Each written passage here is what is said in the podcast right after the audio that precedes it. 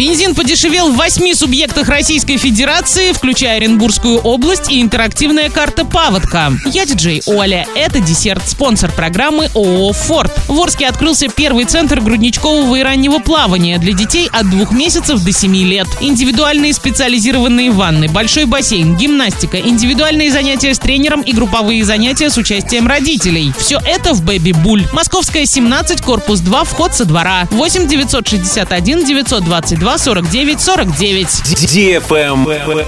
News. По данным Росстата, с 28 февраля по 6 марта автомобильный бензин подорожал в 13 субъектах России, а подешевел в 8, включая Оренбургскую область. В целом по стране стоимость бензина на сегодняшний день остается на уровне 50 рублей 86 копеек. Стоимость литра 92 47 рублей 14 копеек, 95 51 рубль 38 копеек, 98 61 рубль 59 копеек. Дизельное топливо продается за 58 рублей 40 копеек за литр. Что касается Оренбургской области, здесь цены на топливо пусть и выборочно, но снижены. Так, в областной столице литр 92 можно купить за 38 рублей 90 копеек, 95 за 44 рубля 90 копеек. В Орске цена за 92 бензин сейчас колеблется от 37 до 44 рублей за литр. 95 стоит от 41 до 44 рублей. Газ 19 рублей 90 копеек.